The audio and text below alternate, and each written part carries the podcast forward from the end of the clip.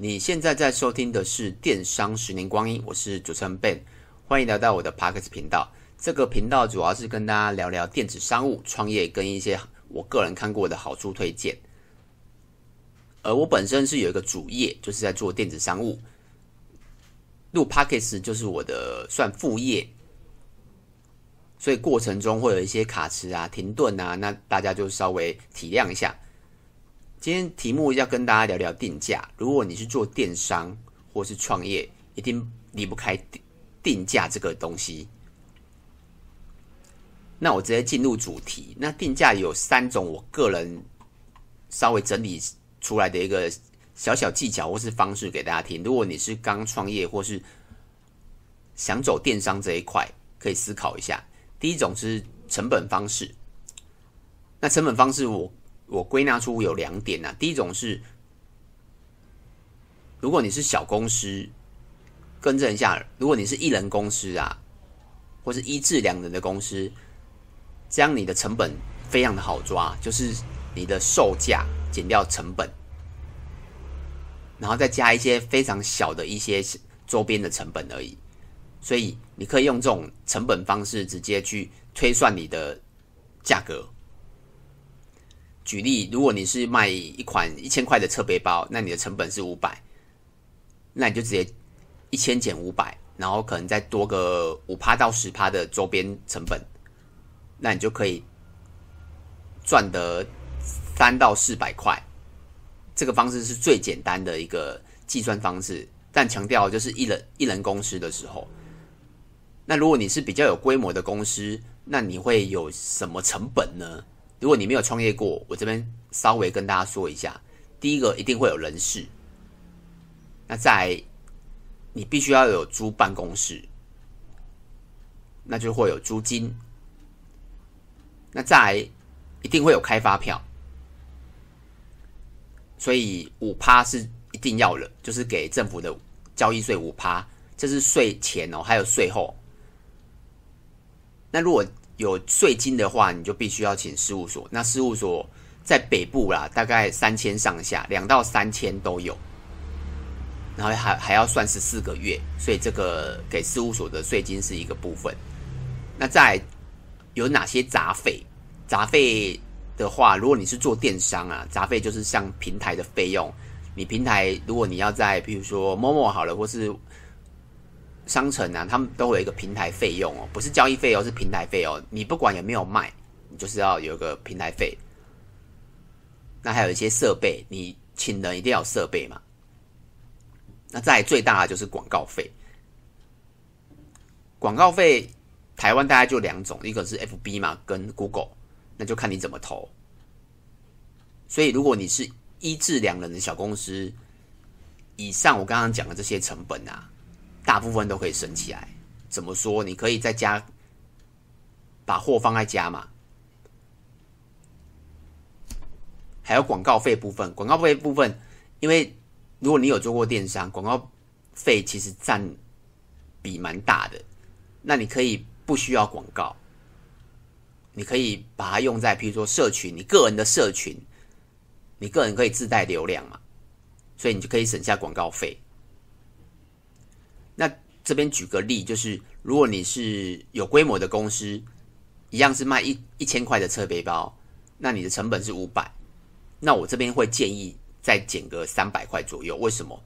就是我刚才讲那些费用，这这些都是出估啦。那你等于你的税前净利可能会有十五到二十趴，那十五趴到二十趴，其实对零售已经算非常好了。我讲的是净利哦，税前净利二十趴已经算还不错了。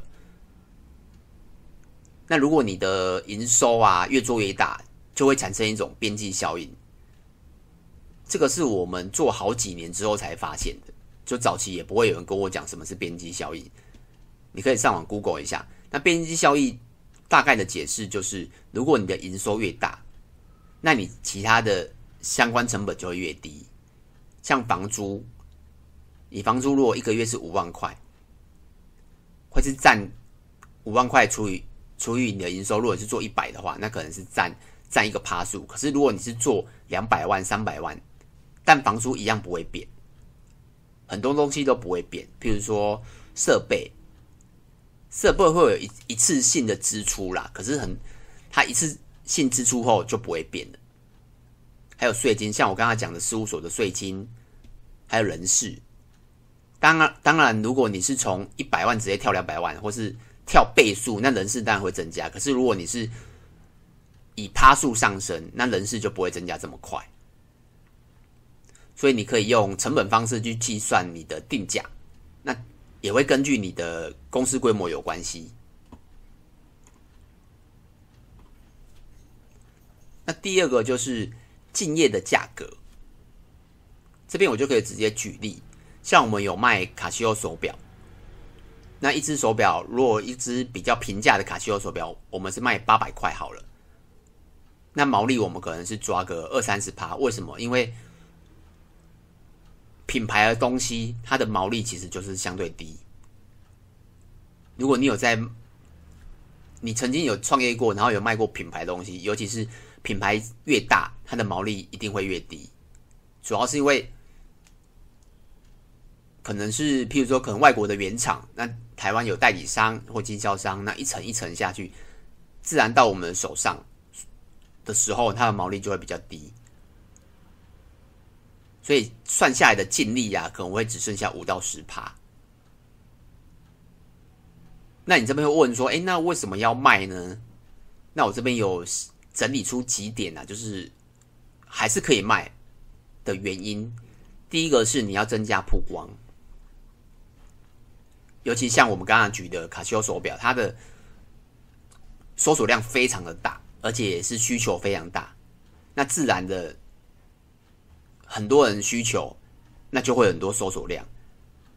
我们也是想要得到这个曝光。那再来是店家的丰富性，像我们是贩售男生的饰品配件、包包，基本上你可以在你身上看到的穿搭。甚至帽子、眼镜几乎都有，除了衣服跟裤子没有卖，因为那个成本或是仓储又是另外一个境界，我们就目前没有卖。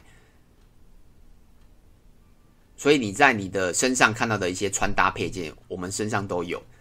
可是你想哦，如果我没有卖手表，那是不是怪怪的？尤其是卖卡西欧手表。后来我们这几年就开始贩售一些比较有品牌性的，比如说卡西欧手表，那就是属于比较年轻人会购买的商品。那也自然呢、你就可以让你的整体的店更丰富。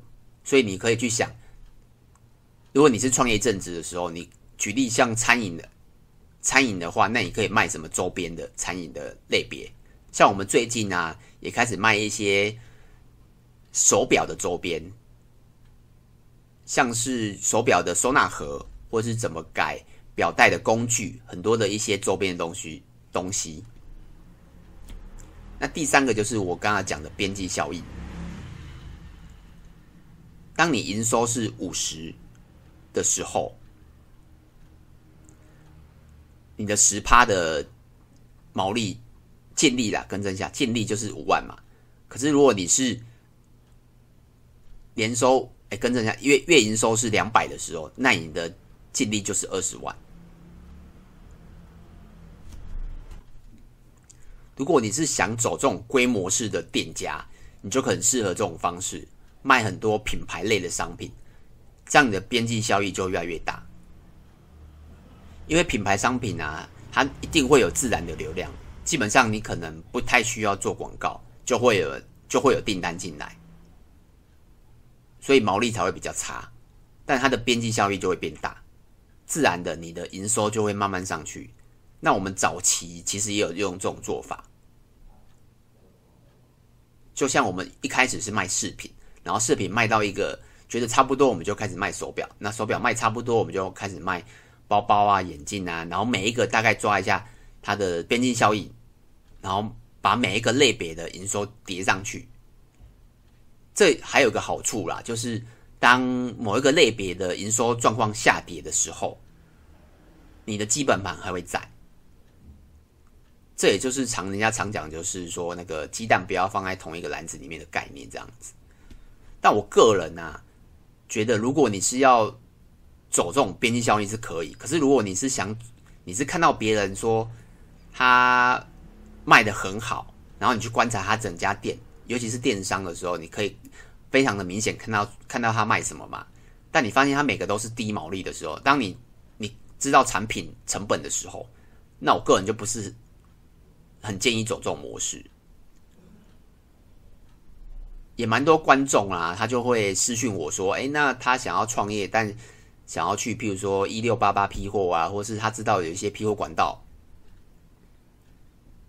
但也代表着你知道，别人会知道。像我们自己也有也有很多管道，一六八八，韩国、台湾，基本上我们很很多货源的方式都有。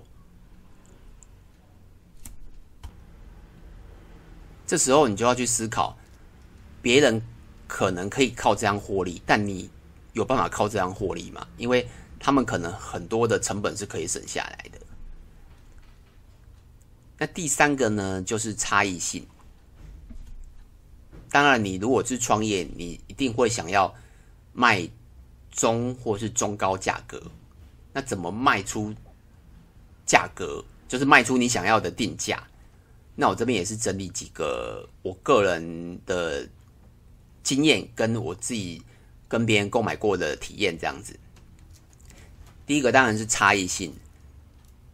当很多商品一样的时候，尤其是你可以去看虾皮，很多卖场其实它的第一张或是后面几张都长一模一样，照片跟影片的时候啊，你会去思考你要跟谁买，你一定会考虑会去跟买跟一个。